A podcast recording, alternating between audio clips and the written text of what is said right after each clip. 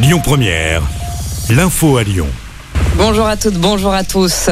L'Italie répond à la France après les sanctions prises par Paris hier pour dénoncer le choix de Rome de ne pas accueillir le navire Ocean Viking. Une réaction agressive du gouvernement français qui est incompréhensible et injustifiée, selon les mots de Giorgia Meloni tout à l'heure. La présidente du Conseil critique les mesures de rétorsion et rappelle que son pays a déjà permis à 90 000 migrants de débarquer.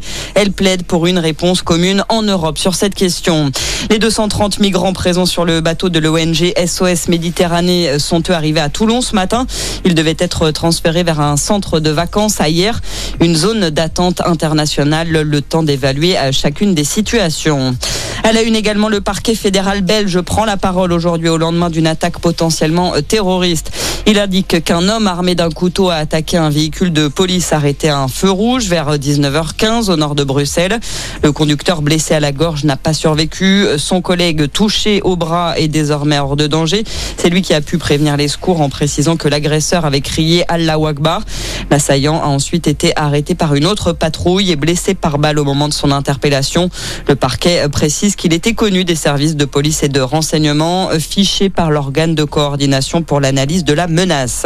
Les derniers soldats russes ont quitté Kherson. C'est du moins ce qu'assure le ministère de la Défense russe aujourd'hui, qui indique avoir achevé son retrait de cette région de l'Ukraine sans avoir subi aucune perte.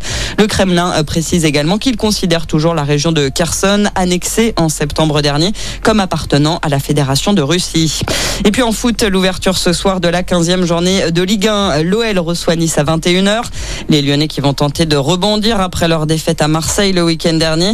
Et puis on suivra à la mi-temps le retour de l'enfant du pays, le nouveau ballon d'or Karim Benzema. L'attaquant français viendra présenter son trophée aux supporters. Voilà pour l'essentiel de cette mi-journée. Très bon après-midi. Écoutez votre radio Lyon Première en direct sur l'application Lyon Première, lyonpremière.fr et bien sûr à Lyon sur 90.2 FM et en DAB+. Lyon